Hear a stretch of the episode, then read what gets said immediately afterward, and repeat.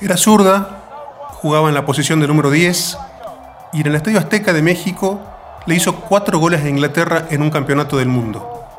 Y fue muchos años antes de la hazaña de Diego Maradona en el 86. Estamos hablando de 1971, una época en la que el fútbol femenino tenía muchísima menos trascendencia que hoy en día.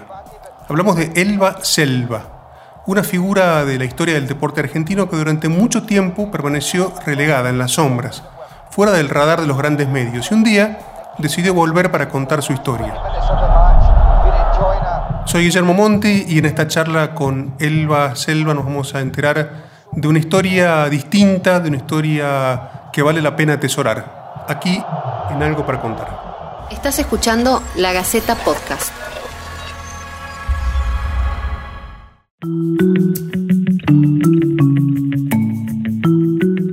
Bueno, la, llamamos este, un poco porque justamente eh, en Tucumán eh, nos gustaría contar su historia. Su historia se difundió mucho en los últimos tiempos en Buenos Aires y en muchos medios este, nacionales y de otras provincias.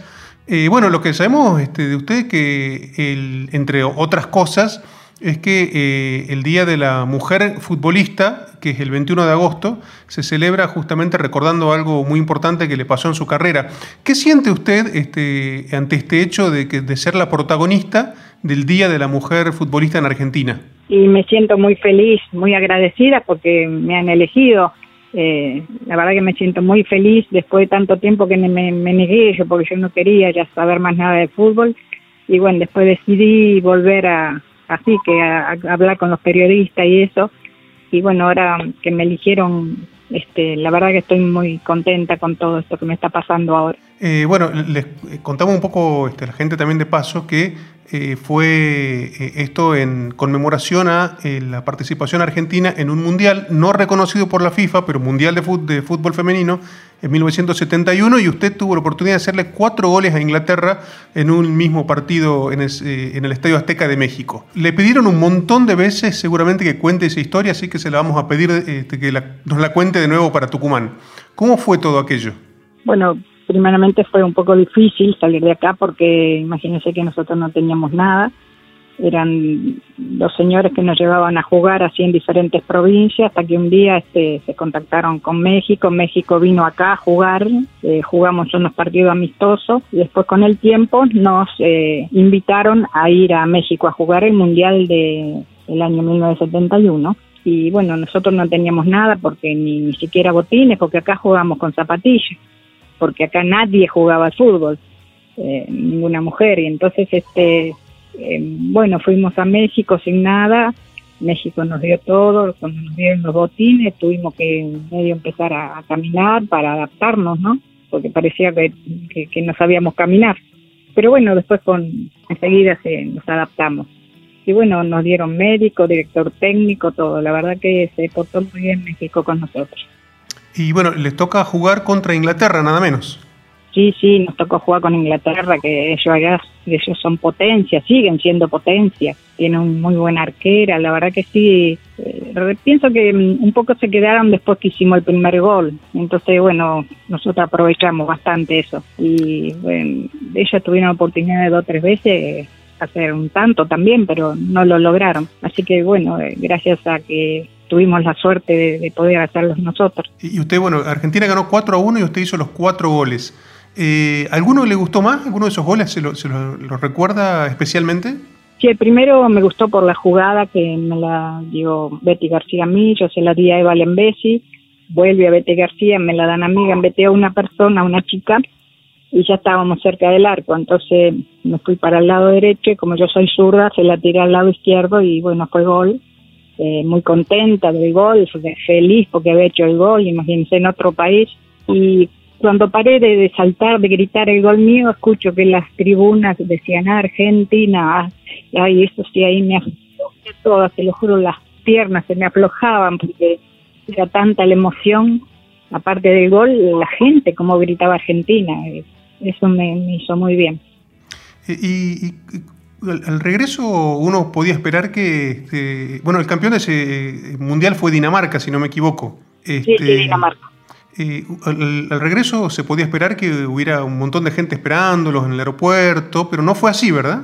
Y no, yo no diría un montón porque ya cuando nosotros nos fuimos nadie acá no se veía fútbol femenino, pero qué sé yo, algún periodista, uno aunque sea para que dijera lo que habíamos que habíamos participado del mundial, pero no no no había nadie y a mí eso me desilusionó, yo no no quería saber nada del fútbol, o sea que bueno, volví a buscar un nuevo trabajo porque me habían echado para poder ir y me dediqué a cuidar mi niño, que lo había dejado por un mes para poder ir a jugar, ¿no? Le pregunto un poco sobre su historia. Eh, cómo este, fue que empezó a jugar al fútbol desde chica y cómo era eh, esto de este, querer jugar un deporte que en esa época era prácticamente absolutamente copado por los varones. Eh, mire, yo nací en Lugano, un lugar, un barrio, y eran todos varones, chicos de mi edad, pero todos varones. Había una sola nena y iba al colegio toda la semana y venía los viernes y los domingos ya se iba, así que no teníamos ni tiempo de jugar y como estaba siempre con los varones aprendí a jugar mucho eh, jugaba con ellos mi mamá no quería pero mi papá sí mi papá me apoyaba me enseñaba cómo se cabeceaba cómo se pateaba y pero mi mamá no quería no quería saber nada y bueno, y así empecé, hasta que mi mamá dijo, no, es nena, no tiene que jugar fútbol. Y bueno, después me llevaron a jugar al básquet, bueno, un día mm, tiro al aro y gira la pelota sobre el aro y sale entonces yo la agarré de volé un zurdazo y boom, pegó contra la pared y vino una chica y ay, vos vas a venir a jugar para nosotros, yo tengo, eh, juego en un equipo femenino, vení, vení, bueno, y así fue que fui a donde ella me llevó a jugar y ahí sí había chicas jugando. Al mismo tiempo, bueno, usted fue creciendo, este, después formó una familia eh, y, no le fue fácil esto de ir al Mundial, ¿no? No, no fue fácil, no, no fue la verdad que bastante difícil. Sí, sí, sí. Este, es más, hace un ratito decía que hasta perdió un trabajo por esto. Sí, claro, porque imagínese que era un mes y es, un, centro de diálisis, es, de enfermería y yo no podía estar un mes porque no es una fábrica de trapo de pillo que uno para la máquina y listo. Eh, yo tenía que estar sí o sí. Bueno, como no podía, me echaron. Cuénteme cómo, este, si usted tuviera que contarle a un chico, eh, o una chica, ¿cómo era la eh, eh, usted como jugadora de fútbol? ¿Cómo se definiría? ¿Cómo se describiría? Bien, yo no puedo decir yo hablarme de mí. Yo pienso que, soy una jugadora que me gusta mucho el fútbol, que pasé por muchas cosas injustas, como me discriminaban, las cosas que me decían, pero como a mí me gustaba el deporte, seguí. Y bueno, pienso que los chicas, las chicas también tienen que hacer lo mismo, no dejar los estudios luchar por lo que le gusta, porque eso es lo que la hace feliz. Si le gusta el fútbol, es un deporte como todos, no es diferente a ninguno de los demás, porque así empezó el, el vóley y el básquet, porque antes no, no, no se permitía. Bueno, ahora eh, pienso que, que de a poco se está poniendo mucho más competitivo, ¿no? muchas más chicas jugando. ¿Y, ¿Y adentro de la cancha cómo era usted? Soy delgada, soy rápida, me gusta gambetear y me gusta hacer goles, ir siempre para adelante, no digamos. Levantar la cabeza, mirar la posición de mis compañeros y ver eh, cuál está mejor ubicada cerca del arco como para poder hacer el gol. Eh, me contó hace un ratito que durante mucho tiempo usted estuvo como medio alejada ¿no? de todo lo que tiene que ver con, el fútbol y, de su propia historia y bueno, en los últimos tiempos volvió. ¿A, qué se debió ese, ese alejamiento? Justamente por eso, porque cuando llegué no había nadie, eh, o sea que es como que no importaba y bueno, a mí me, no, no me gustó eso, me, me, me como quien dice.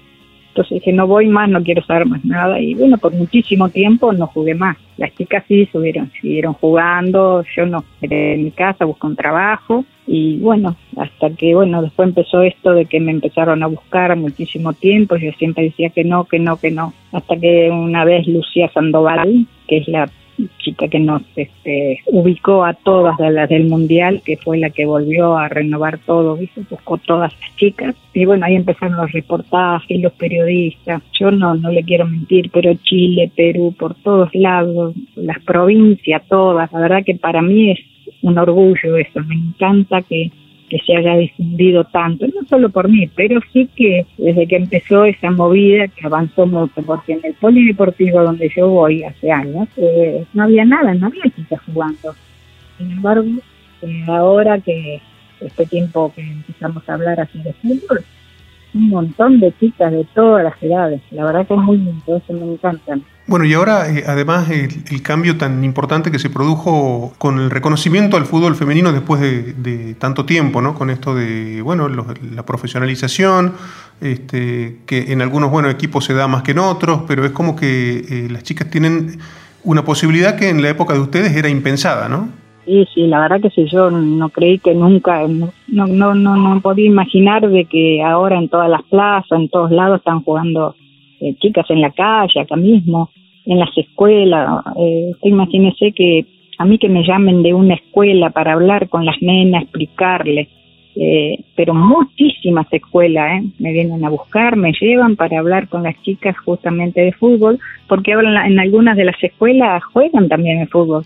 Imagínense qué, qué orgullo para mí, ¿no? que yo sufrí tanto para poder jugar y que ya ahora en la escuela puedan jugar.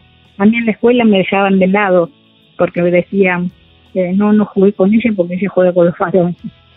Bueno, en esa época era así, ¿qué va a hacer? Y, cuando usted está frente a las chicas en las escuelas, ¿qué es lo que les dice? Que sí, que, que sigan, si a ellas les gusta y, son felices con eso, que sigan, y a los papás que la dejen ir, porque yo no veo nada de, malo en un deporte. No es que van a salir en marcha, ni jugando nada, es un equipo de fútbol que salen a la cancha, que a los papás lo ven, así que pienso que que si son felices las chicas que las sigan, porque la verdad que lo que yo me llevo del fútbol no me voy a olvidar nunca en mi vida. Es lo más hermoso que me pasó. ¿eh? Y sabe que se me ocurría cuando me contaba su historia, eh, la cuestión del reconocimiento, ¿no? Eh, y la voy a llevar a un lugar muy este, lejano, separado de la realidad suya, pero que en cierta forma se emparenta. este, porque usted tuvo la posibilidad de defender la camiseta argentina en un mundial. ¿Y, qué siente, por ejemplo, cuando tantos argentinos lo critican a Messi y le dicen que, este, que es anti-argentino, que no canta el himno, que no siente la camiseta? Este, ¿qué, ¿Qué se le ocurre? Bueno, eso va en cada uno, el sentimiento de cada uno. Yo cuando tenía que cantar el himno, más que lloraba que lo que cantaba, pero ese es el sentimiento de cada uno, que yo no puedo estar en el lugar de Messi. Él sabrá por qué no lo hace. Pero yo, por ejemplo, eh, solo de escuchar el himno me pone muy, muy melancólica, como quien dice. Si eh, pudiera un poco volver en el tiempo, ¿no? Este, a, esa época, este, el año 71, bueno, el año que viene se cumplen justamente 50 años, ¿no? De, aquel mundial. Este, ¿Haría algo distinto? ¿Se arrepiente de algo o haría exactamente lo mismo? No, no, de lo que hice no me arrepiento de nada, nada, nada. No, la verdad que es algo muy hermoso que viví eh, lo que sí me arrepiento, como yo le comentaba antes, de que tanto tiempo que me buscaban los periodistas, la chica esta cuando armó todas las, las del fútbol femenino del año 71, pues yo me negué, y se lo dije a ella personalmente, que perdón, que no sabía que por intermedio mío eh, tantas chicas iban a empezar a jugar. Porque bueno, después de ahí empecé el periodismo, que, que las propagandas, que Netflix, que todo, eh, la vida y qué sé yo, entonces este la verdad que fue todo tan lindo que si sabía lo hubiera hecho antes, ¿no? Que si sabía que las chicas iban a empezar a jugar tantos equipos que hay por todos lados en los colegios, para mí eso es un orgullo, la verdad que sí. Eh, ¿Cuál es el sentimiento o qué se siente cuando uno se pone la camiseta de la selección? Ay, que se siente, ay Dios me libre, algo tan hermoso y más participar así en otro país, es uno siempre trata de hacer las cosas lo mejor posible para dejar bien al país y la camiseta es algo tan hermoso. Eh, sí, sí, la verdad que yo cuando fui allá, te digo, cuando escuché que decían Argentina, Argentina, se me aflojaban las piernas, es impresionante.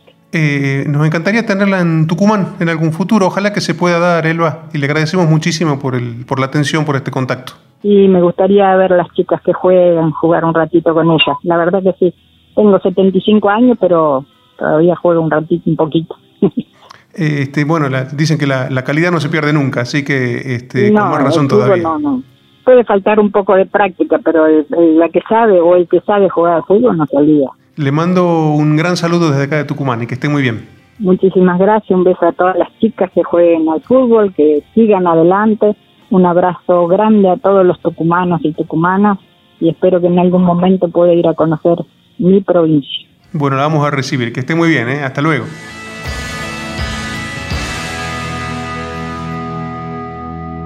La Gaceta Podcast.